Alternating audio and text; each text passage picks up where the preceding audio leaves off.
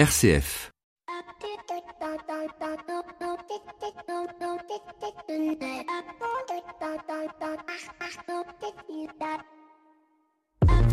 Bonjour à toutes et à tous. Cette semaine, j'ai été les témoins de deux actes qui m'ont profondément choqué. Le premier, un ami à qui je demande comment ça va m'explique le sourire aux lèvres que depuis deux jours, il n'est pas allé travailler. Je m'étonne de cette attitude, mais il me dit la bouche en cœur, oh tu sais, pour me faire virer, il faudrait que je sois absent plus de cinq jours sans motivation. Alors deux jours, tu sais, ça passe. Pas très certain de son argumentaire, je l'accueille tout de même avec une certaine circonspection en me disant que je suis très heureux de ne pas être son patron. Le deuxième témoignage est lié à cette émission, à la précédente et à d'autres d'ailleurs, où des personnes s'engagent à venir ou à faire venir des invités et puis 30 minutes avant, deux jours avant, on se défile, me laissant face à une situation inextricable, me posant ainsi une question qui est celle de l'éducation à l'engagement. Il y a quelques années, on m'a demandé d'écrire dans la revue Maîtrise des guides des scouts d'Europe un article sur la question de l'engagement dans lequel j'ai pris le parti pris d'en parler au sens de la pédagogie éducative familiale et non pas au sens de celui de la pédagogie scout car le véritable enjeu réside dans la manière dont on éduque nos jeunes générations à cette question de l'engagement et faire en sorte que l'on n'étale pas un simple vernis social du bon petit gars engagé et parfait quand il est dans son association et qui ailleurs ne respecte rien de son engagement.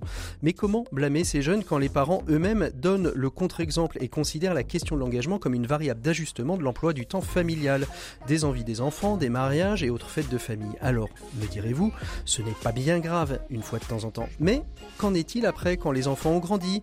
Qu'en est-il de l'engagement dans le mariage, dans la vie professionnelle, dans la vie amicale, quand les difficultés, la lassitude arrivent On divorce, on démissionne, on casse les relations avec les autres amis Autant de questions qui n'ont qu'une réponse, l'exemplarité. Bienvenue dans l'écho des solutions. L'écho des solutions. Patrick Longchamp.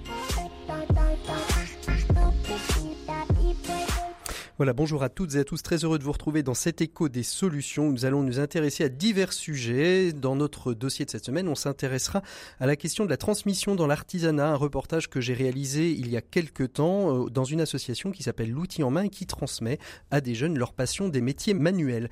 Et cette semaine, pour pallier à l'absence de Flavie Depré, bien vous avez de la chance, nous aurons non pas 7 minutes pour changer le monde, mais 14 minutes pour changer le monde.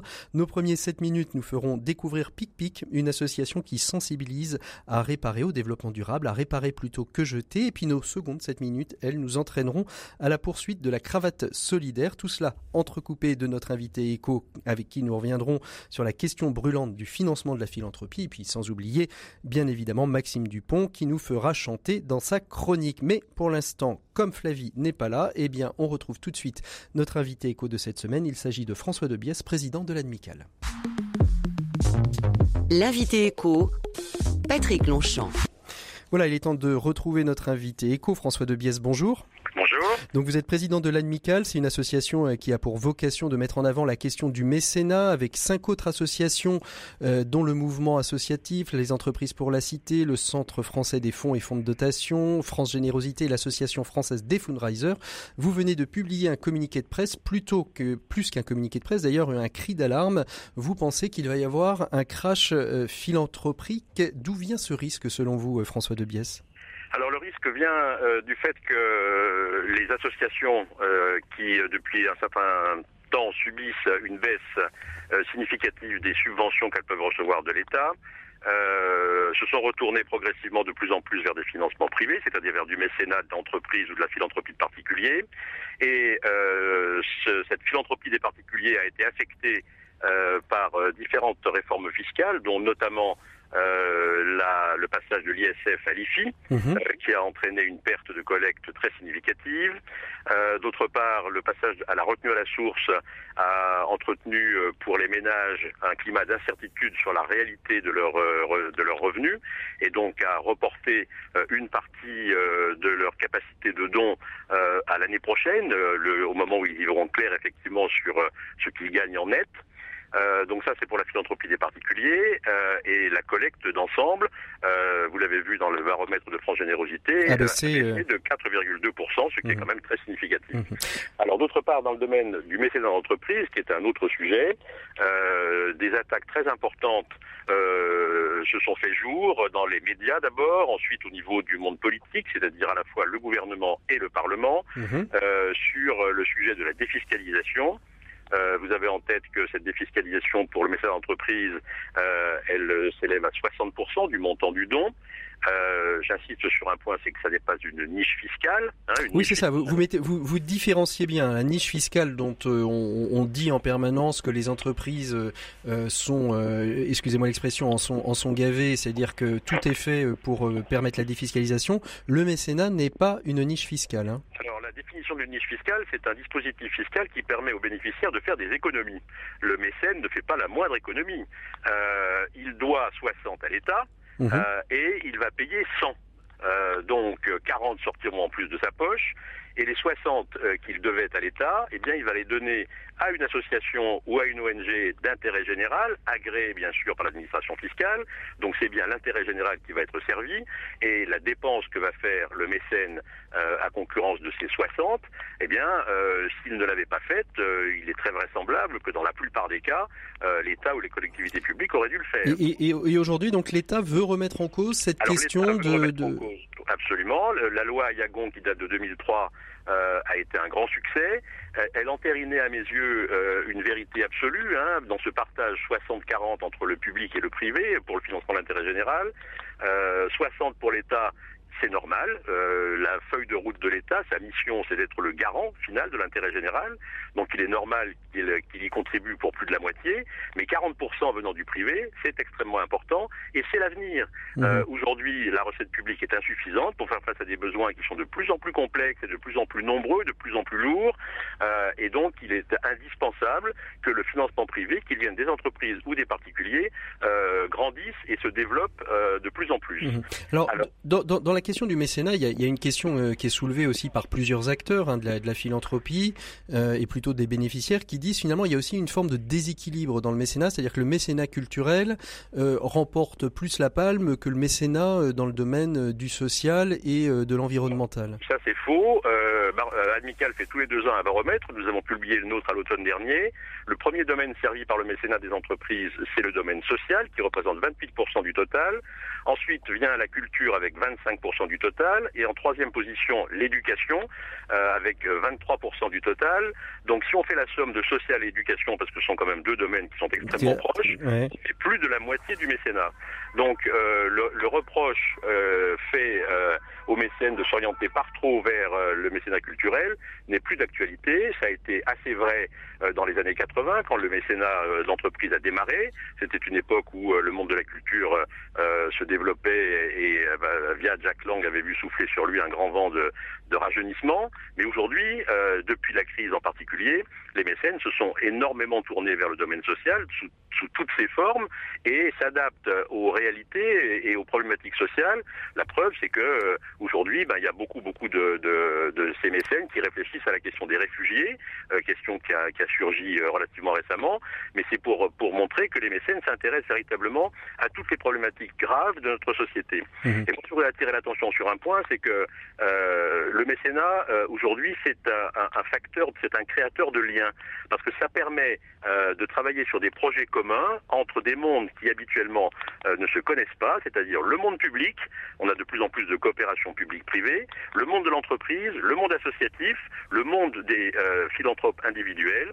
Et ça, je pense que pour notre société euh, qui est éclatée euh, en communautés qui s'ignorent quand elle ne se tape pas dessus, eh bien, je pense que cette, cet outil-là du mécénat euh, est un outil alors, indispensable. Alors on, est, on est face à, à, un véritable enjeu politique sur ces décisions de remettre en cause le mécénat, c'est-à-dire une véritable volonté de, d'affaiblir peut-être les, le, le, corps associatif, ou est-ce qu'on est dans une dimension plus comptable, c'est-à-dire euh, une décision euh, technocratique de Bercy parce qu'il faut faire un milliard quatre d'économies? Alors écoutez, c'est une très bonne question parce que je pense que la réponse c'est les deux.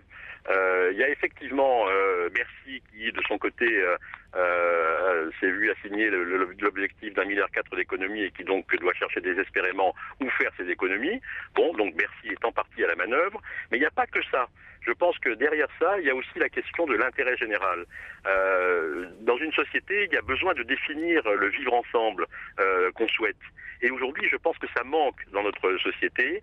Euh, il n'y a pas d'ailleurs de lieu pour définir l'intérêt général. La seule définition, elle est fiscale, ce qui est quand même juste surréaliste. Euh, on a besoin de travailler à cet aspect-là. Et pour moi, il est clair que l'État-providence, qui a été le fait de notre pays, disons depuis la guerre en particulier, eh bien aujourd'hui n'est plus possible simplement parce qu'il n'en a plus les moyens. Et donc l'avenir, c'est à une définition et à un financement de l'intérêt général par une combinaison, une complémentarité entre le public et le privé. Euh, il y a besoin de ça et je pense que c'est bien comme ça parce qu'une société, elle se construit ensemble et il est bien que chacun puisse mettre sa pierre à l'édifice. Alors euh, avec ses moyens, avec ses compétences. Euh, quand on est, quand on n'a pas beaucoup de moyens, eh ben on met pas beaucoup, mais on met un peu pour participer à l'effort général. Et quand on est un gros contributeur, une grande entreprise ou un grand philanthrope, eh bien on peut mettre beaucoup et c'est bien. et ce, ce, ce, projet que, que vous mettez en avant, c'est un risque. Il y, a il y a un projet de loi qui est déjà déposé c'est un début de réflexion qu'aujourd'hui euh, euh, est posé euh, par le gouvernement et peut-être par des parlementaires qui vont peut-être se saisir eux-mêmes dans des commissions spéciales de cette question du mécénat? C'est un risque à très court terme puisque euh, le gouvernement euh, souhaite faire une annonce sur des euh, sur des économies très rapidement. Donc c'est un risque à très court terme. Et puis c'est un risque à plus moyen terme. Il y a effectivement un groupe de travail parlementaire qui s'est créé, qui réfléchit sur la question avec pour objectif de faire une proposition dans le cadre de la future loi de finances 2020. Donc c'est pour l'automne, hein, et où là on pourrait toucher au dispositif de manière plus profonde. Donc il y a il y a deux risques en fait. Hein. Il y a un risque à court terme d'un coup de rabot euh, qui, euh, qui viendrait euh, donner immédiatement des économies à Bercy. Et puis il y a le risque d'un plus à plus long terme qui remettrait cause une partie de la philosophie de la, de la loi euh, sur le mécénat, c'est-à-dire de cette contribution du, du, privé euh, au financement de l'intérêt général. Merci beaucoup François Debiès d'avoir été notre invité écho de cette semaine. Nous ouvrons tout de suite notre dossier de cette semaine, un peu spécial puisqu'il s'agit d'un reportage réalisé dans l'une des 191 associations de l'outil en main, une association qui a pour vocation de favoriser et sensibiliser les jeunes au métier de l'artisanat et qui sait peut-être de faire naître chez eux une vocation. L'écho des solutions. Patrick Longchamp électricité, Lucie, menuiserie, Raphaël, Inès, apiculture. Alors qu'est-ce que vous faites vous? Je vais, je vais, commencer mon interview. Qu'est-ce que vous faites ici vous? Comment, comment vous appelez déjà? d'intérieur. Et euh, je suis un vieillard comme les autres. et à ce titre, j'exerce toujours. Et euh, je donne des formations à des archis, à des euh, décorateurs, des pépinières, des pépiniéristes. Alors donc je suis un homme de métier avec des jeunes et, euh, et c'est passionnant parce, Que, parce que les jeunes sont d'une vivacité d'esprit. Moi qui fais de la formation aux adultes, dire, il y, a des, il y a des gens que je, je ramène chez eux le soir même quand il y a trois jours de programmé parce qu'ils ne pigent rien. Hein. Mm. Mais les jeunes, alors évidemment, les tablettes, les, smartphones, etc., ça les aide beaucoup à, appréhender euh, tout le système. Là, il est en train de me, le foutre en l'air, là, euh, mon ordi. Euh, Mais alors, vous les initiez à quoi là? Je vois, il y a, Victor qui est juste à côté de nous. Qu'est-ce qu'il qu fait sur l'ordi là L'intérieur. Je vais lui demander qu'est-ce qu'il souhaiterait qu'on dessine. Mm-hmm en l'initiant euh, basiquement aux différentes fonctions d'un logiciel 3D. Victor, dis-moi, pourquoi est-ce que tu as choisi euh, l'atelier euh, d'aujourd'hui de, SketchUp, plus particulièrement? Bah, Parce que SketchUp, bah, comme ça, plus tard, on va beaucoup travailler beaucoup plus sur les ordinateurs. Mhm. Donc bah, comme ça, je vais beaucoup apprendre à me servir des sites Internet correctement. Mhm. Parce qu'à l'école, bah, tout le monde fait de la technologie, mais, euh, mais ici, c'est, c'est beaucoup plus euh, le, prof et soi-même, donc euh, mhm. seul à seul. Mhm. Et donc on apprend beaucoup de choses qui sont très intéressantes plus tard quand on travaille. Que, qu'est-ce, que tu as, qu'est-ce que tu as appréhendé comme, comme métier, comme atelier qui, t'ont, qui t'ont marqué plus particulièrement? Alors moi j'ai beaucoup aimé passer à l'encadrement, mhm. donc j'ai sûrement passé par là. le, le chantonnage aussi, donc c'est la, la, découpe euh, de bois par, bah, par une scie à chantonner. Alors même si euh, ça n'a pas vocation à, à, apprendre un métier, euh, ça t'a ouvert des perspectives sur un, un, un style de métier que tu aimerais faire plus tard? Bah, Justement, comme je parlais tout à l'heure, j'ai beaucoup aimé de la, de la scie à chantonner. Mhm. Donc bah, mon anniversaire, mes parents m'en ont offert une. Mhm. Et donc depuis, j'ai fabriqué mille et un trucs en bois partout. Donc on a, on a, des petits animaux à la maison, donc je leur ai fabriqué une cage, j'ai tout, tout fait en bois. Et euh, donc moi j'aime beaucoup ça. Tu as toujours été plutôt quelqu'un de créatif, de manuel, ou c'est quelque chose que tu as découvert ici? J'étais déjà à l'avance euh, bah, très créatif, mais, mais ça m'a permis de, bah, de m'épanouir beaucoup plus et d'apprendre à, à me servir de mes mains euh, correctement, doucement euh, et sans appréhender. Allez, moi je continue ma, ma petite visite. À tout à l'heure. hein. Bonjour, alors vous êtes euh, la maman euh, d'enfants qui, qui sont ici. Euh, pourquoi les avoir inscrits à l'outil en main? Alors, j'en avais entendu parler en, en bien. Euh, je trouvais le concept intéressant. J'ai d'abord eu un garçon qui l'a fait et maintenant j'ai une fille. Et j'ai toujours trouvé, euh, même par exemple pour mon garçon, que je savais bien qu'il n'allait pas s'orienter vers un métier manuel, euh, mais euh, que ça allait lui donner un regard très positif sur tous ces métiers. Et je pense que c'est le cas. C'est-à-dire que euh, l'exigence, euh, le sens du beau geste, etc., etc. Donc, euh, je pense que c'est le concept d'avoir un artisan avec soi qui vous montre les choses. Je trouve que c'est, enfin, je veux dire, c'est du luxe qu'on trouve pas dans beaucoup d'endroits. Ça se fait avec beaucoup de bienveillance, euh, de l'exigence aussi, parce qu'ils utilisent des machines qui sont dangereuses. Euh, et je suis sûre que ça les ouvre sur beaucoup de choses. Euh, donc, euh, c'est pas forcément des questions d'orientation qui motivent de faire l'outil en main, mais euh, je crois qu'il y a un vrai plaisir à venir et à toucher euh, le bois, euh, le cuir, le papier, etc. Alors après, il y a des choses qu'on aime plus ou moins. On hein. va passer dans la pièce d'à côté et on va essayer de découvrir un nouvel atelier. Alors là, c'est beaucoup plus. euh, ah, on l'entend, c'est du bois là. C'est du bois, il y a de l'électricité. On va. Hop. Bonjour, bonjour. Bon, alors je me présente, je m'appelle Patrick, je suis journaliste et puis je fais un reportage sur l'outil en main. Donc je vais vous poser des questions aux jeunes, aux enfants, aux moins enfants, aux moins jeunes, enfin moins jeunes en âge mais jeunes dans le cœur. Euh, et puis, euh, puis voilà, on est, on est dans l'atelier bois ici, c'est ça? On fait un peu, c'est tout ce qui est. euh, Alors Marc, vous, vous, vous y a- comment, il- comment il se répartit cet atelier? Les, comment dire, le, il y a un planning qui est fait avec les adultes, euh, les, les- les gens comme nous, là, les gens de métier qu'on dit, et les enfants, donc euh, sur trois semaines. Et alors là, là, quels sont les métiers qui sont représentés ici? Oh là là, il y en a 27. Alors ici, dans cet atelier, là, dans cette pièce. Il y a les menuisiers. Ici, il y a un facteur d'orgue, mais ils sont, il n'est pas là. Actuellement, qui fait la chose qui est là-bas. Il y a des chantourneurs. Il y en a deux normalement, mais là, il n'y en a qu'un. Euh, à Saint-Michel. Électricien. Un là et un là. Et un vannier. Voilà. Ça, c'est notre atelier. Et alors, vous avez combien de, vous, hommes de métier, vous avez combien de, de- de jeunes qui vous suivent à chaque, à chaque session à peu près? 30, Ou 33, ouais. Ah, Vous, non, vous et vous euh, sur votre atelier là, euh, sur euh, votre atelier de menuiserie, une seule. Chaque, chaque homme de métier, une personne? Et un homme de métier, un enfant. On s'occupe de l'enfant. euh, Pendant les deux heures. Voilà. Alors qu'est-ce que, qu'est-ce que, comment tu t'appelles toi? Héloïse, Alors Héloïse, qu'est-ce que vous allez faire aujourd'hui? euh, on va faire euh, une petite boîte euh, pour mettre euh, bah, des outils.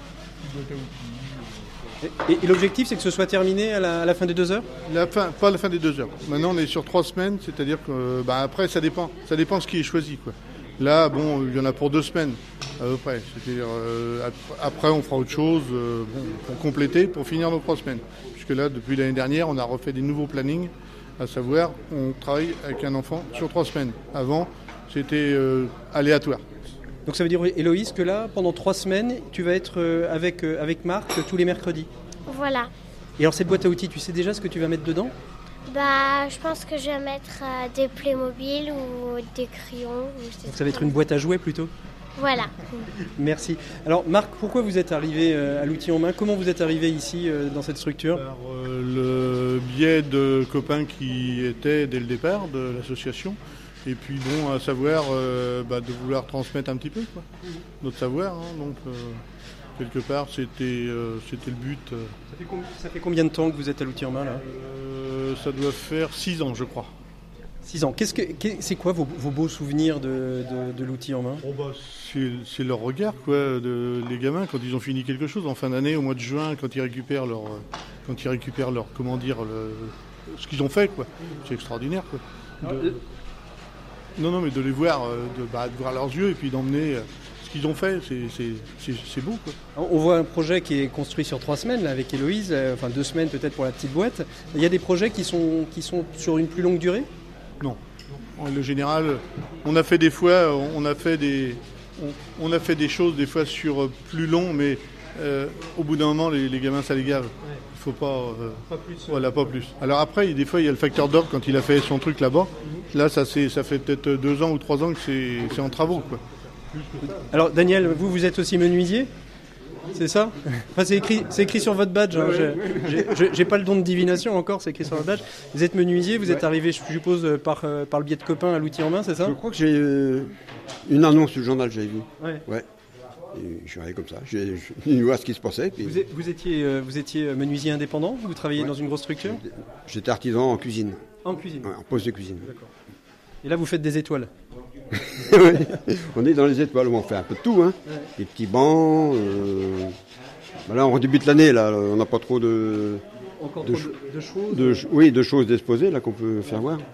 Des petits bancs pliants là-bas. Qu'est- Qu'est-ce que, qu'est-ce que vous remarquez euh, chez les enfants euh, qui, sont, euh, qui viennent à vos ateliers? Moi, c'est ce que je disais avec mon collègue. Il ne faut pas qu'on leur fasse faire des trucs trop compliqués. faut pas. On avait des collègues dans le temps qui leur faisaient faire des trucs bien trop compliqués. C'est bon pour des jeunes de 15-16 ans. Mais là, ils ont 9 et 13 ans. Là- Là, ça, le- alors là-haut, là-haut, on a des espèces de petits chapiteaux euh, qui sont des quoi, des hauts de clochers, des espèces de colombiers. ou je sais pas quoi là. Ouais. Eh ben, c'est trop compliqué pour eux ça. C'est joli, mais c'est compliqué. Bah voilà. Ça fait combien 6 ans, 7 ans que vous êtes ici ça fait 10 ans là. 10 ans. Est-ce que vous avez revu des jeunes euh, qui étaient euh, dans vos ateliers, qui avaient 12 ans, qui ont aujourd'hui euh, 22 ans Ah et qui ont suivi c'est pas euh, arrivé. Non, il n'y a pas eu encore de. Non, non. euh, Il y en a un qui est revenu nous voir. Ouais. Il avait fait, euh, ben, il était deux ans, on les a deux ans là. Il est revenu nous voir, il dit je suis apprenti menuisier maintenant. Ah, ça fait plaisir de, de revoir. Vous, vous, en avez revu euh, des. Non, pas encore. Non, non, non, non, non, quelque part, bah, après, les enfants, bon, ils partent sur d'autres euh, sur d'autres euh, trucs, hein, quelque part. Mais, mais c'est vrai que bon, on est content de savoir que, quelque part, euh, ça permet de, de donner une petite, euh, comment dire, Un petit déclic. euh, un- voilà, un petit déclic, parce que les gamins, ils connaissent plus maintenant. Vous vouliez dire quelque chose, Daniel? Ouais, ils sont pas tous, ils sont pas tous informaticiens ou, hein. Donc il en faudra du manuel. Hein. Et puis, Et- et voit, et connaître le bois, euh, même si un jour on travaille que sur euh, des logiciels informatiques, connaître le bois et les textures, c'est aussi important. C'est important. Et, et- ils auront à bricoler plus tard quand ils seront chez eux, euh, bricoler chez eux, et ils seront contents. Ah tiens, on va, on va faire. Alors toi, comment tu t'appelles? Je m'appelle Thaïs. Alors Thaïs, ta première, deuxième année? C'est ma deuxième année. Alors qu'est-ce que tu as fait l'année dernière et qu'est-ce qui t'a marqué le plus dans les différents ateliers que tu as pu faire? Euh,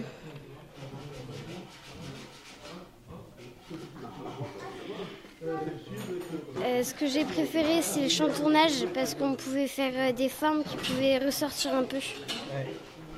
Et, et quand, tu, quand tu viens ici, qu'est-ce que tu viens chercher? C'est de la curiosité? C'est un futur métier? C'est Qu'est-ce que tu viens chercher à l'outil en main? Bah, c'est de la curiosité et après on sait qu'on pourra apprendre d'autres choses euh, qu'on ne pourra pas apprendre euh, autre part. Et, et si tu avais quelque chose à, à dire à, à des, à des amis ou à- aux auditeurs qui écoutent euh, sur l'outil en main pour, euh, pour leur dire de, de venir, qu'est-ce que tu voudrais leur, leur dire, leur transmettre? Bah, qu'on peut apprendre beaucoup de choses et euh, Pourquoi venir à l'outil en main? Bah, pour- oui, pour découvrir autre chose, pas forcément euh, bah, qu'on peut pas faire autre part. Merci, allez, je continue mon petit, euh, mon petit tour. C'est l'atelier cuisine. là. Alors chef, qu'est-ce que... Jean-Maurice, hein, c'est ça, vous êtes cuisinier, qu'est-ce qu'est-ce que vous leur faites cuisiner aujourd'hui? Aujourd'hui, c'est donc un truc de blanc de poulet, sauté de volaille à l'oriental avec ses légumes, des carottes et des courgettes. Alors vous, votre métier c'était cuisinier, vous avez, euh, vous avez travaillé dans, dans quel... euh, Cuisinier pâtissier, dans quel euh, style de re- restaurant, traiteur? Euh, Non, tout d'abord dans le privé, en gastro, la pâtisserie, euh, après en gastro, et puis après en collectivité, les cuisines de collectivité. Alors, Quand vous êtes arrivé, vous, à l'outil en main? Ben, c'est par des, des copains qu'on on faisait des choses ensemble et, euh, de cuisine, et puis voilà, on a fait découvrir euh, l'outil en main. Comment tu t'appelles, toi, qui est en train de, de, de râper, euh, non pas de râper d'ailleurs, de, de faire des petits tronçons de carottes? Euh, Adélaïde, Adélaïde, alors comment, comment toi t'es arrivé à l'outil en main? Euh, bah, c'est une amie qui m'en a parlé. D'accord. Et aujourd'hui, pourquoi avoir choisi Atelier Cuisine? T'étais pas encore passé ou c'est quelque chose qui, qui t'intéresse? Euh, bah, en fait, j'ai même pas choisi. Euh, non, j'ai pas choisi, mais euh, ça m'intéresse. Alors là, tu coupes des carottes. Tu sais, tu sais ce que ça va faire à la fin? Bah, ça va servir à agrémenter euh, la nourriture. La nourriture? Tu- Comment tu t'appelles? Raphaël, Alors Raphaël, toi c'est ta première ou ta deuxième année à l'outil en main Première année. Première année. Comment t'es arrivé ici à l'outil en main par rapport à une amie. Ouais. Donc, voilà. et, et- et elle, elle y était déjà l'année dernière? Non, mais son fils euh, l'avait fait, mais dans une autre ville. Dans une autre ville. Et qu'est-ce qui, qu'est-ce qui t'intéresse toi à l'outil en main Pourquoi tu es venu Euh, T'avais pas d'autre occupation euh, c'est- C'est pour découvrir un métier que j'aimerais bien faire. Et alors tu, sais quel est le métier que tu aimerais faire ou tu espères que l'outil en main va t'ouvrir justement à, à un métier? Bah, J'espère que l'outil en main euh, va m'aider à découvrir un métier. Tu es en quelle classe? Sixième. En sixième. Et toutes ces, tous ces métiers, euh, tu vas les, les appréhender aujourd'hui avec, euh, avec ça? Pourquoi avoir choisi la cu- la- l'atelier cuisine? Bah, en fait, euh, j'ai pas trop choisi, mais euh, j'aime bien en fait la cuisine, donc euh, c'est aussi bien. Ça fait combien de temps que vous êtes ici euh, initiateur euh, de jeunes à l'outil en main? Ah, moi, ça fait déjà au moins 4 ans. 4 années déjà. et, comment vous êtes arrivé euh, jusqu'ici? Bah, Comme disait mon collègue, euh, on a un collègue parmi nous, on se connaît déjà depuis quelques années. Et un jour, on est venu le voir. Et puis bon, on s'est pris un petit peu, euh, dit pourquoi pas, on, on va lui donner un petit coup de main. Puis on, est, on a commencé, puis on est resté là. Ce qui, ce qui vous intéresse dans, dans une association comme celle-ci, c'est aussi euh, transmettre euh, quelque chose aux jeunes euh, de, de- de vos métiers en ayant peut-être peur qu'un jour ils disparaissent? Bah, disons que c'est bien de faire découvrir à nos jeunes parce que bon, il y en a beaucoup, euh, la cuisine euh, chez les parents, certains cuisinent un petit peu, mais certainement beaucoup, il y en a qui touchent pas du tout. Et au moins, on les initie à la base et peut-être que ce sera pour eux un métier futur. Pourquoi pas Merci beaucoup Gérard, et je continue ma petite visite.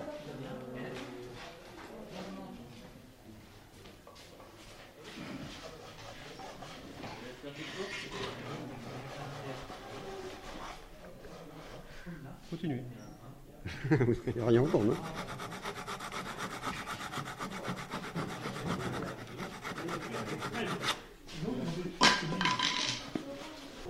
C'est sûr que du côté, du côté de la vannerie, c'est un petit peu plus calme comme, euh, comme atelier, Ouais, non c'est calme. C'est plus posé. Euh, Oui, c'est plus posé. C'est-à-dire que, bon, euh, à partir du moment où on connaît quelqu'un point de vannerie, quelques points de vannerie, euh, donc on arrive à travailler. Après, c'est une, euh, c'est une con- continuité, c'est une concentration quand même. Là, en l'occurrence, la jeune fille travaille du rotin.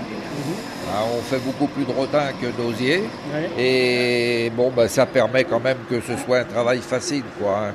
On ne prend pas des, des gros diamètres. Et... Qu'est-ce que vous lui faites faire là? Alors là, une corbeille, euh, éventuellement avec un panier. Bien souvent, c'est eux autres qui choisissent. S'ils veulent faire une corbeille, donc on finit par une bordure après par la suite. Et un panier, donc on vient ajouter euh, l'anse par-dessus, qu'on vient euh, tresser de manière à ce que bon, bah, on a quelque chose de bien fini. Qu'est- Qu'est-ce qui est le plus compliqué dans la vannerie à transmettre? Ben, C'est-à-dire un petit peu tout, c'est la compréhension des gens qu'on a avec nous, hein, que ce soit des jeunes ou alors euh, les ateliers adultes comme euh, Jean Dirigeant euh, sur Couéron. Eh bien, c'est de comprendre, disons, le tressage qu'on fait pour tenir les montants d'abord, pour euh, écarter les bâtons de croisée dans le fond, hein, tel, de- tel que ceci. Alors ceci, c'est un, c'est euh, fond, c'est ça? C'est un fond, hein, un fond qui a été monté donc euh, bah, sur euh, six bâtons, hein, trois qui traversent et trois autres. Et puis ensuite on vient travailler soit en super comme là on fait, ou alors euh, on démarre en super et puis après on continue à élargir le fond en crocade, c'est-à-dire un brin derrière chaque bâton euh, de la croisée du fond. Alors comment vous êtes arrivé à, à- à l'outil en main euh, Gilbert, hein, c'est ça? C'est Gilbert, oui. Ben, moi, je suis arrivé à l'outil en main, c'est-à-dire qu'on m'a récupéré à Saint-Aubin-des-Châteaux. Guy m'a contacté là-bas. Je suis passé voir l'atelier, et puis bon, bah, euh, ça m'a plu. Euh, avec les jeunes, on s'entend bien et ça, ça passe bien. Alors Sixtine, dis-moi, j'ai l'impression en te voyant que tu as vite euh, compris le geste. Bah oui, je trouve ça assez simple. J'aime bien les travaux manuels, donc c'est facile pour moi. T'es es en première ou en deuxième année de l'outil en main première année. En première année. Pourquoi t'es es venu à l'outil en main? Euh, parce qu'on a des amis qui, qui le faisaient, qui trouvaient ça bien et qu'on adore les outils manuels avec mon frère et donc euh, Donc ton, ton frère est là aussi oui. D'accord. Et alors tu as choisi cet atelier euh, de, de quelle manière? Tu avais envie de faire de la vannerie? C'était le seul qui était, euh, qui était disponible? Bah, en fait, il y a- il y, a un planning pour qu'on fasse le plus de métiers possible et donc euh, j'ai suivi le planning, mais j'ai trouvé ça génial de commencer par la vannerie. Très bien. Et alors après, que- quels sont les autres ateliers que tu aimerais faire? Tu en as déjà repéré certains en te disant tiens, ça vraiment, j'aimerais vra- vraiment beaucoup le faire?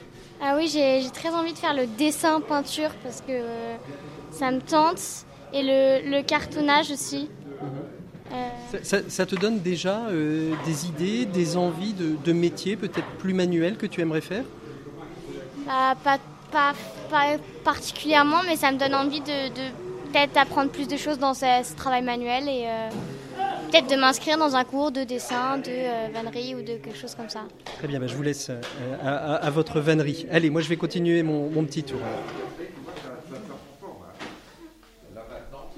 Allez, on continue notre petite route et, on va sortir parce que tout ne se passe pas à l'intérieur, il y a aussi des choses qui se passent à l'extérieur. Et là, on va aller voir de la hop, voilà, on va aller voir de la maçonnerie et je vais m'approcher euh, de l'extérieur de ce bâtiment qui se trouve euh, sur les périphéries de Nantes, enfin non, dans Nantes. euh. Et donc on va continuer, on va s'approcher d'un maçon qui est en train de faire un pignon. Voilà.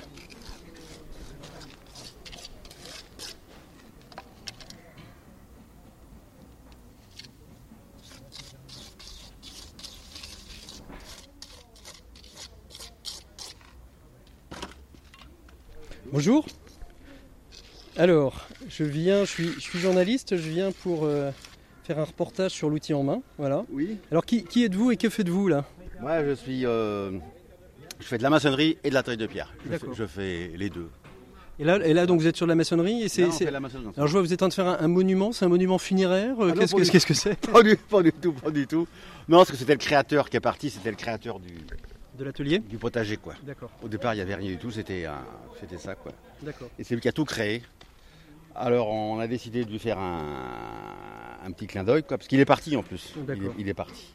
Alors, euh, c'est c'est le, le potager euh, Michel Doulin. Non, il n'est pas mort, il est en bonne santé. hein. Il est en bonne santé. Ah il est parti, il est parti de l'outil en main. Il est parti de l'outil en main, voilà. Mais, euh, mais toujours, euh, toujours de ce monde. Oui, oui. Alors là, vous êtes avec votre, votre jeune, Oui. Jeune apprenti, on va appeler, on va pas dire un apprenti. Non, c'est pas un apprenti. C'est pas un apprenti. Viens, viens donc par ici. Comment, t'as- comment est-ce que tu t'appelles Euh, je m'appelle Imanol. Imanol. Alors, Imanol, euh, dis-nous pourquoi tu as choisi cet atelier aujourd'hui? Bah, je- j'aime bien cet atelier, mais c'est pas trop moi qui décide euh, Ah, en fait. Qui est-ce qui décide alors? Ça, je sais pas, mais euh, moi, ça me plaît. Alors, j'ai l'impression là que Jean-Yves, il fait beaucoup de choses et toi, pas grand-chose. Qu'est-ce que, qu'est-ce que Si, si, mais là, c'est plus délicat. Là, là, il a fait tout seul, là, tous les ans. Alors, qu'est-ce que, qu'est-ce que tu as fait aujourd'hui, Imanol? Bah, Aujourd'hui, on vient juste de commencer ça, mais la semaine dernière, on a fait ce côté. Ce côté, ce côté, tous les côtés. Tous les côtés. Donc, euh, vous avez posé quoi Le béton Vous Ah avez bah fait non, un- on avait fait que les enduits. Le béton a été posé avant. D'accord. Donc après, vous avez fait. Ça, vous avez c'est fait- un travail de. On a commencé par les briques. Il y a un, un boisseau au milieu qui est rempli de béton. euh, Ça, a été commencé quand tout ça? Ouh là là. Six mois largement, ouais. Ouais, ouais. Donc ça veut dire que plusieurs, euh, plusieurs jeunes sont passés euh, les uns après Ah oui, les oui, autres oui. pour. euh, Et, et, puis, et- bah, des fois l'hiver, il y a des interruptions. Quoi. Bah, c'est ça. Quand il fait pas très beau. Non, on a de la chance, on est sous, on Oui, est oui. sous le, sous le soleil. hein. Co- com- comment vous êtes arrivé à l'outil en main, Jean-Yves? Par, par relation. C'est mon, mon beau-frère qui est, qui est peintre, qui est à côté. D'accord. Voilà, qui m'a fait connaître l'outil en main. Il y a, je pas, 5 ans, non? À peu près 5 ans, ouais. Et alors cet après-midi, donc euh, vous allez vous allez finir les, les enduits là? Oui. On va finir les enduits, ouais. Puis après, on va essayer de commencer à, nous- à repérer un truc de l'autre côté. On va refaire un petit muret de l'autre côté aussi. C'est ça, pour euh, finalement finir de, euh, de clore euh, le, le, le- le Le potager. petit muret en maçonnerie, parpaing enduit, et puis le dessus avec des petits chats, des chaperons en, en pierre aussi. Très bien. Bon, bah, je vais rentrer dans le potager, comme ça je vais aller voir euh, l'atelier l'atelier légumes. Allez, c'est parti. Bon, bonne continuation. Hein Merci. ah bah, moi je trouve là, je suis content là, je, je trouve Guy qui est le président. Bonjour Guy. Oui, bonjour. Alors merci, merci beaucoup de nous accueillir dans, dans votre, euh, dans votre outil en main. euh, dans, C'est- notre dans- outil en main, c'est Ouais, pas- c'est pas le mien, C'est pas, c'est pas le vôtre avec euh, tous ces. Alors il y a combien de, combien de, de- de gens de métier qui sont ici présents pour transmettre euh, ces savoirs? On a 55 inscrits, euh, femmes et hommes de métier. Et combien de métiers représentés? 28 métiers. 28 métiers qui sont lesquels comme ça de mémoire? Pas, pas les 28 mais enfin quelques-uns quand même. Ouais, je peux même vous donner les 28 mais euh, il y a de la métallurgie, il y a la, la, couverture, il y a la plomberie, il y a la peinture, il y a la mosaïque, il y a le jardin, il y a la maçonnerie, il y a le travail du cuir, il y a l'encadrement, euh, etc. C'est la menuiserie, euh, le chantournage qui marche très bien aussi. Là. Mm. Et on a un succès fou. Cette année, on a pris 32 enfants et on en laisse autant à la porte. Hein. on est, obligé de mettre un chiffre euh, fatidique à un moment donné, de dire on ne peut pas plus Oui, parce que c'est par rapport au genre de métier. Mm -hmm. hein, si on n'a pas, si pas l'homme ou la femme de métier pour tenir un atelier, c'est pas la peine de, de, prendre un jeune. Quoi. -hmm. Alors j'en profite pour faire un appel euh, euh, à des, des, gens qui veulent transmettre leur savoir-faire ou leur, une pension. -hmm.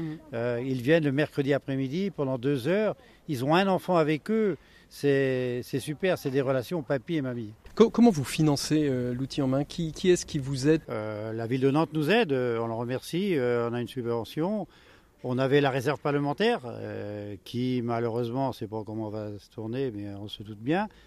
Alors après, c'est des partenaires, euh, des Lions Club, des, des, entreprises qui nous aident, qui tous les ans, ils nous donnent un peu d'argent, sinon euh, on n'arriverait pas à vivre. Alors qu'est-ce qu'il a fait, Victor? Ouais. Alors, il a, euh, d'une part, on est en train de faire une corniche, un profil de corniche, pour ensuite lui montrer qu'on va la mettre au plafond, puis elle va suivre des formes un, un peu particulières. C'est une des particularités d'un outil de SketchUp. Qu'est-ce que tu pourrais dire à des jeunes qui auraient envie de rejoindre l'outil en main pour les convaincre de venir euh, vous rejoindre? Je veux dire que bah, ça, ça, permet quand même beaucoup de s'épanouir, d'apprendre des, des, centaines de choses qui peut-être ne serviront pas peut-être directement sur notre métier, mais peut-être chez soi ou, euh, ou par exemple vous n'êtes pas du tout bricoleur, vous venez à l'outil en main, vous apprenez en plomberie à réparer euh, je sais pas moi, un robinet et si vous êtes chez vous, il y a une fuite, bah, c'est bon, vous le faites, pas besoin d'appeler un plombier. C'est des petites choses qui comme ça dans la vie servent et, euh, et, ont beaucoup d'utilité. Ça va, être, ça va être compliqué à la fin de la deuxième année euh, de ne plus venir à l'outil en main euh, en troisième année?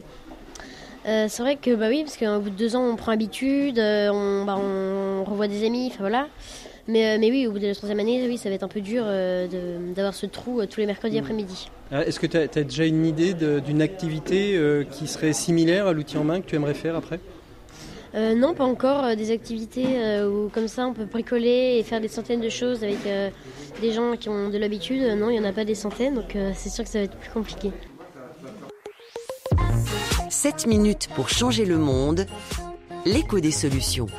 Voilà, merci à tous nos joyeux gens de métier de nous avoir fait partager ce moment euh, au travers des différents ateliers de l'outil en main. Il est temps de retrouver maintenant notre premier invité de nos premiers 7 minutes pour changer le monde.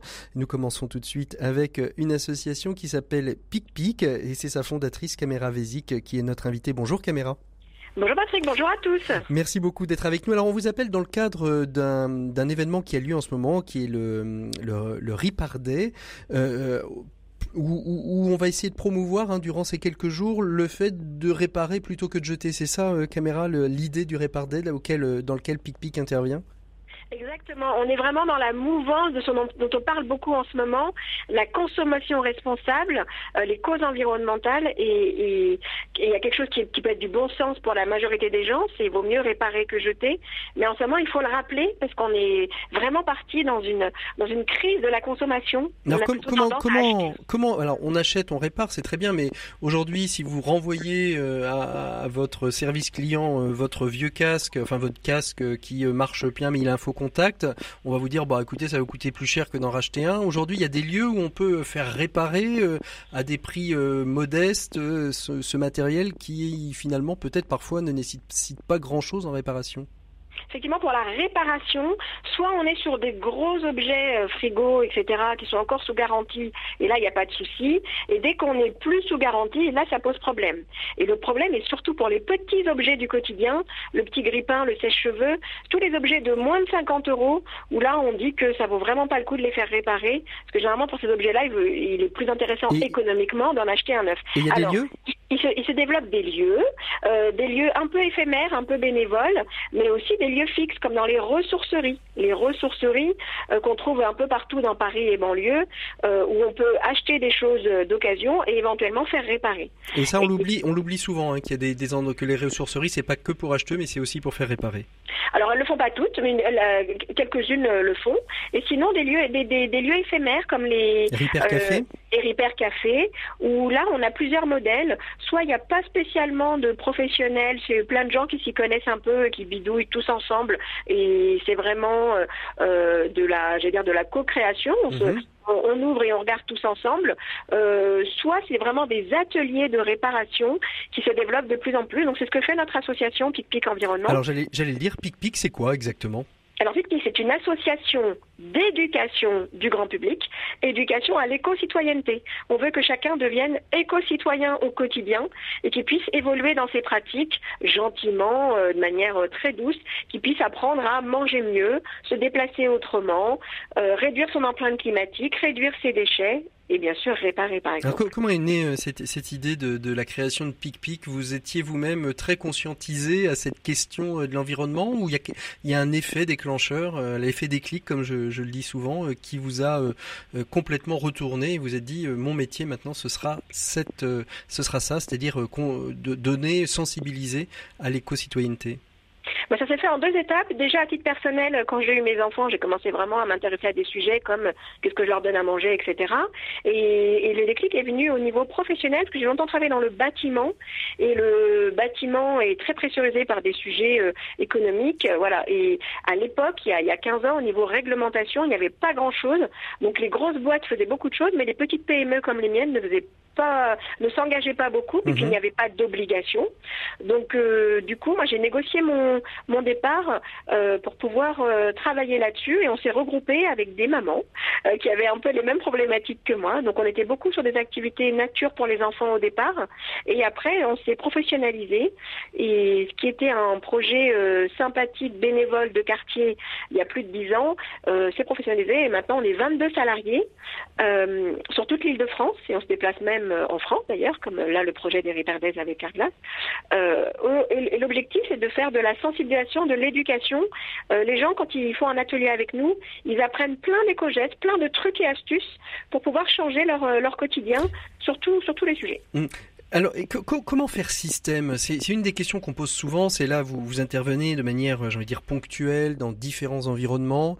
Euh, mais aujourd'hui, euh, pour vraiment changer les choses, il faudrait que ça devienne systémique. Ce serait quoi la solution pour que ça devienne systémique? Alors, il y a plusieurs solutions. La première solution, c'est de travailler en réseau. On n'est jamais tout seul, il ne faut pas travailler en silo, il faut vraiment être en réseau. Euh, apporte des choses, mais il y a tellement de structures qui travaillent là-dessus. Euh, donc voilà, l'idée c'est que tout le monde doit se connaître et on n'est jamais en concurrence. Voilà, on travaille, les forces de l'un euh, sont peut-être les, les faiblesses des autres, ce qui Alors, permet on- d'être toujours très efficace. Alors sur votre site internet, on peut voir beaucoup de choses, hein, tous les ateliers que vous proposez. Comment on fait pour vous rejoindre Euh, Qu'est-ce que vous pouvez proposer? Il y, a, il y a de l'engagement bénévole? Il y a, tout à fait, on a une quarantaine de bénévoles très engagés qui nous suivent. Ils viennent nettoyer la nature avec nous une fois par mois. On se retrouve pour un apéro pédagogique une, fois- par mois. Enfin voilà, il y a, beaucoup de choses. Là, on va rentrer dans la période des festivals. Ils vont être avec nous sur le festival Solidays. Ils vont euh, sensibiliser les festivaliers sur le festival Lollapalooza. Oui, les bénévoles sont vraiment les bienvenus. Ils peuvent nous écrire sur l'adresse email contact at picpic.org, pik, euh, en disant qu'ils veulent devenir bénévoles chez nous et chacun donne ce qu'il peut. Voilà. Merci beaucoup Caméra Vésic d'avoir été notre invité de ces 7 minutes pour changer le monde. Nous on retrouve tout de suite Maxime Dupont et sa chronique. Aujourd'hui il va nous faire chanter. L'écho des solutions, les experts. Voilà, bonjour euh, Maxime, votre chronique expert nous parle aujourd'hui de musique. Oui, Patrick, de musique, mais pas n'importe quelle musique, la belle musique, la belle grande musique, la musique intemporelle. J'ai nommé la variété française. Alors, pourquoi la variété française plutôt qu'une autre variété et quel rapport avec la chronique management, Maxime? Eh bien, parce qu'en fait, le sujet le plus absent de toutes les chansons que nous écoutons est celui de la vie au bureau. Hormis le poinçonneur des lilas de Gainsbourg et la complainte du businessman de Saramagna, je vous mets au défi de me citer des chansons qui parlent de management. Ah bon? Eh, Effectivement, Maxime, mais je sens que vous allez me faire quelques révélations, non? En effet, tous nos grands chanteurs classiques ou presque ont glissé des références au monde merveilleux de l'entreprise dans leurs chansons. Citez-moi des situations, je vous donne la chanson. Alors, euh, je sais pas, euh, l'arrivée au bureau, par exemple. Ah bah, Calogero. J'arrive à me glisser juste avant que les portes ne se referment. Elle me dit quel étage. Allez, l'entretien d'embauche? Florent Pagny, si tu veux m'essayer même une semaine, si tu veux m'essayer, c'est pas un problème. La négociation salariale, avec quelle, avec quelle chanson là? Bah, Toujours Florent Pagny. Ah là là. Savoir donner, donner sans reprendre, ne rien faire qu'apprendre. La réponse du RH à cette revendication salariale, qu'est-ce qu'elle est? Alors là, on passe à Zebda et c'est, je crois que ça va pas être possible, pas être possible. Bon, alors maintenant on passe au concours administratif pour rejoindre la fonction publique. Le très grand Jean-Jacques Goldman avec le magnifique Et si t'as pas les papiers pour être fonctionnaire, toute seule apprends à fonctionner. Bon, alors la vie de consultant, euh, elle a aussi sa chanson, euh, Maxime? Oui, bien sûr, c'est Émile et Images. Il m'entraîne au bout de la nuit, les démons de minuit, qui ça, qui ça, les démons de minuit. Bon, alors euh, on passe, je sais pas, le discours de motivation du chef de projet euh, qui cherche par exemple à recruter son équipe. Ah là, c'est Grégoire. C'est oh, toi plus moi, plus tous ceux qui le veulent, plus lui, plus elle, et tous ceux qui sont seuls. Bon, et, euh, et- et pour répondre à un chef de projet, Là, il faut convoquer euh, Johnny, qu'on me donne l'envie, l'envie d'avoir envie, qu'on allume ma vie. ah ouais, on pense à ce grand philosophe euh, de, de, des RH et du management. Alors, et si on doit, par exemple, je sais pas, par exemple, commencer une discussion entre équipe commerciale et patron, ça va donner quoi? Alors, le commercial va dire euh, j'étais sur la route toute la sainte journée. Ouais, c'est de Le Palmas. patron va hein lui répondre, euh, voilà, exactement, de Palmas. Le, le patron va lui, lui répondre comme VG Dream, bah, ramenez la coupe à la maison. 20 ans après, c'est le moment. Bon, et alors, si, si par exemple votre patron vous terrorise, vous avez une solution, une réponse, une chanson? Bah oui, là, c'est Barbara. Hein. Quand soudain, semblant crever le ciel et venant de nulle part, surgit un aigle noir. Ouais, ça plane sur nous. Euh, c'est pas du plastique Bertrand pourtant. Votre état d'esprit, alors en revanche, au retour de vacances, lui, c'est plutôt Benabar, c'est ça? Oui, Benabar, on s'en fout, on n'y va pas. On a qu'à se cacher sous les draps. On commandera des pizzas, toi, la télé et moi. Bon, et on termine avec le pot de départ qui, qui vous est très cher, le pot de départ? C'est pas la première Ah fois oui, que vous le pot de départ, hein, ouais. ouais. Sujet très important. Là, c'est un discours de, de somme, au sommet entre deux géants, entre Goldman et Piaf. Puisque vos collaborateurs vous disent, puisque c'est ailleurs, qu'ira biomettre ton cœur, et puisque nous t'aimons trop pour te retenir, et que là, vous répondez, non, rien de rien, non, je ne regrette rien. Merci Maxime, à bientôt et je pense que maintenant on connaît la chanson. Allez, à bonne semaine et à la semaine prochaine Maxime. Au revoir, Patrick. L'écho des solutions. Patrick Longchamp. Voilà, eh bien nous avons notre invité bonus de cette semaine. Euh, Il s'agit de Nicolas Gradiel qui est cofondateur de la Cravate Solidaire. Je pense que vous en avez déjà entendu parler de la Cravate Solidaire. Si ce n'est pas par moi, c'est par euh, notre bonne amie Flavie Depré. Et puis euh, c'est une, association euh, qui monte, qui monte, qui monte. Et on va nous expliquer ce qu'est la Cravate Solidaire. Bonjour Nicolas. Bonjour. Merci beaucoup donc de nous avoir euh, rejoints. Vous êtes euh, donc cofondateur, je le disais à l'instant, euh, de, de la cravate solidaire. Alors la cravate solidaire, j'ai presque envie de dire tout est à peu près dans le mot, mais en même temps il y a un petit piège. Qu'est-ce que c'est que la cravate solidaire, Nicolas Gradiel? Alors l'idée de la cravate solidaire, effectivement, c'est de se servir de la porte d'entrée qui est la tenue vestimentaire pour essayer de transmettre les codes de l'entreprise aux gens qui cherchent du travail. Donc comme son nom l'indique, on va effectivement transmettre gratuitement une tenue professionnelle, donc que ce soit les costumes, les tailleurs, mais on va aussi se servir de, cette tenue du moment où on est, euh, on est dans ces vêtements-là pour les utiliser et pour se les approprier en situation face à des RH pour travailler son discours, pour pouvoir mettre des mots sur son parcours, Mhm. sur ses compétences. Et on va finir par une petite photo euh, d'identité qui va nous permettre d'être fiers de l'image qu'on envoie et vraiment de s'approprier cette tenue pour que ça devienne une force. Ouais. Co- comment est née euh, cette idée hein? C'est une association qui a un tout petit peu plus de 5 ans maintenant. Euh, comment est née cette idée justement de, de, de la cravate solidaire, c'est-à-dire en fait d'habiller ces personnes qui, pour la plupart, n'ont pas forcément l'habitude de porter un costume ou un tailleur Oui, bah en fait la cravate solidaire à la base c'est trois amis euh, qui étaient étudiants à la défense et, euh, et en fait on a été nous-mêmes confrontés au, au fait de devoir s'acheter une tenue pour aller en entretien. Euh, c'est quand même un, un vrai investissement et euh, on s'est simplement posé la question de euh, comment font les gens qui cherchent du boulot et qui n'ont pas forcément les moyens. Et en fait, euh, on était étudiants dans le quartier de la Défense, donc euh, pour nous, euh, bah, on voyait tous ces- toutes ces personnes en costume cravate, on s'est dit bon allez, on va essayer de récupérer tout ce qui dort dans leur armoire pour les redistribuer gratuitement aux gens. Mhm. Et c'est comme ça qu'est née spontanément l'association. Vous, vous parliez justement de, de l'apprentissage des codes de l'entreprise, hein, donc c'est pas simplement juste habiller des, des, des, des personnes pour aller en entretien, c'est aussi leur apprendre ce que vous disiez, les, les codes de l'entreprise, mais comment, on, le voit, on le voit hein, quand on n'a pas l'habitude de porter un, type de vêtement. Euh, moi, quand je porte un t-shirt, je le porte beaucoup moins bien que d'autres qui le portent au quotidien. Je pense que quand on porte un costume et qu'on n'a pas l'habitude de porter un costume, il faut aussi s'approprier le, port euh, de, ces habits qui nous sont presque étrangers, qui sont une seconde peau presque étrangère. C'est ça, bah, c'est pour ça qu'on a appelé nos ateliers les ateliers coup de pouce et qui sont un moment vraiment ludique. Et l'objectif, c'est que pendant deux heures, c'est un accompagnement qui va être individuel et chaque personne va être en contact avec un coach en image qui est bénévole. Et en fait, pendant ce moment, ils vont euh, vraiment euh, essayer des tenues différentes, euh, utiliser une chemise, puis une veste, puis euh, essayer une cravate, pourquoi pas.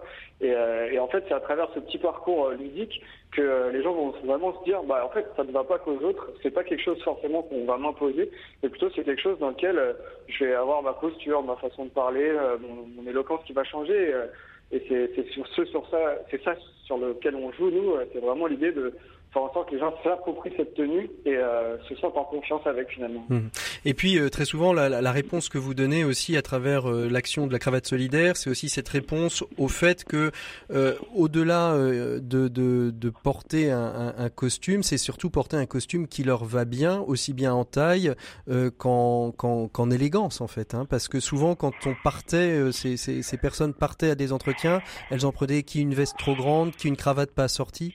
Mhm. Bah, c'est clair que les gens ont tendance à essayer d'emprunter à droite à gauche euh, euh, des vêtements et finalement ben, tu le fais un peu par euh, par défaut et euh, tout ça parce que euh, finalement la discrimination à l'apparence c'est quelque chose euh, qui existe et qui euh, et, en fait les gens vont avoir tendance à voilà squatter à droite à gauche des vêtements et, euh, et tout l'objectif c'était de faire en sorte qu'ils aient euh, bah, leur, leur propre tenue et que c'est pour ça qu'on leur donne une tenue et qu'on passe du temps pour faire en sorte qu'ils aient ce qui leur va, ce qui leur plaît et ce qui correspond à leur vie.